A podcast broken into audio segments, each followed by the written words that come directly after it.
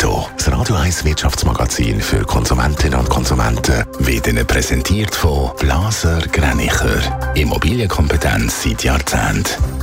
blasergreinicher.ch Dave Burkhardt.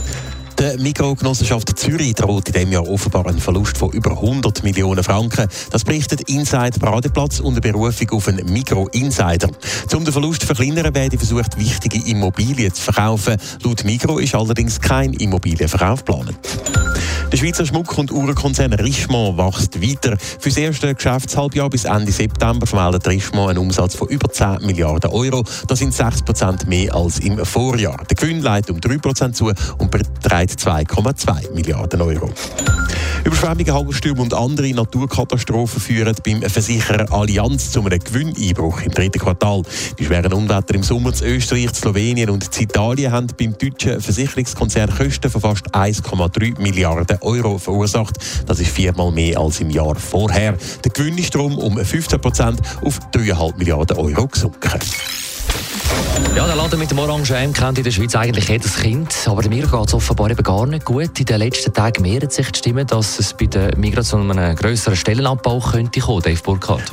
Ja, etwa 100.000 Menschen arbeiten insgesamt bei der Migro und die würden im Moment wie auf Nadeln sitzen, sagt ein Migro-Kenner heute gegenüber der Aargauer Zeitung. Schon gestern hat Inside Paradeplatz titelt, dass die Migro vor einem Kahlschlag und tausende Stellen in Gefahr sind. Es könnte sogar der grösste Abbau in der Migro-Geschichte geben. Laut Aargauer Zeitung gibt es bei der Migro Reformbedarf bei der Migro-Industrie, also zum Beispiel bei der Bäckerei Jova oder der Metzgerei Micarda.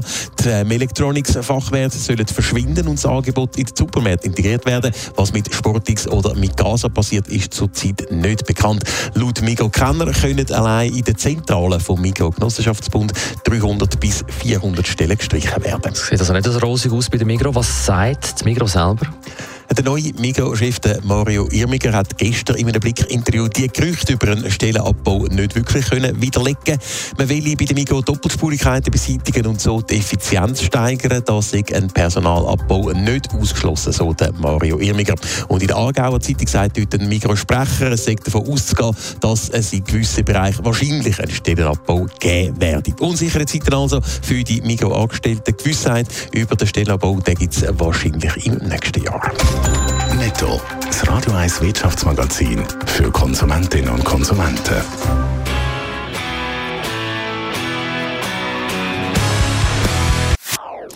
Das ist ein Radio 1 Podcast. Mehr Informationen auf radio1.ch.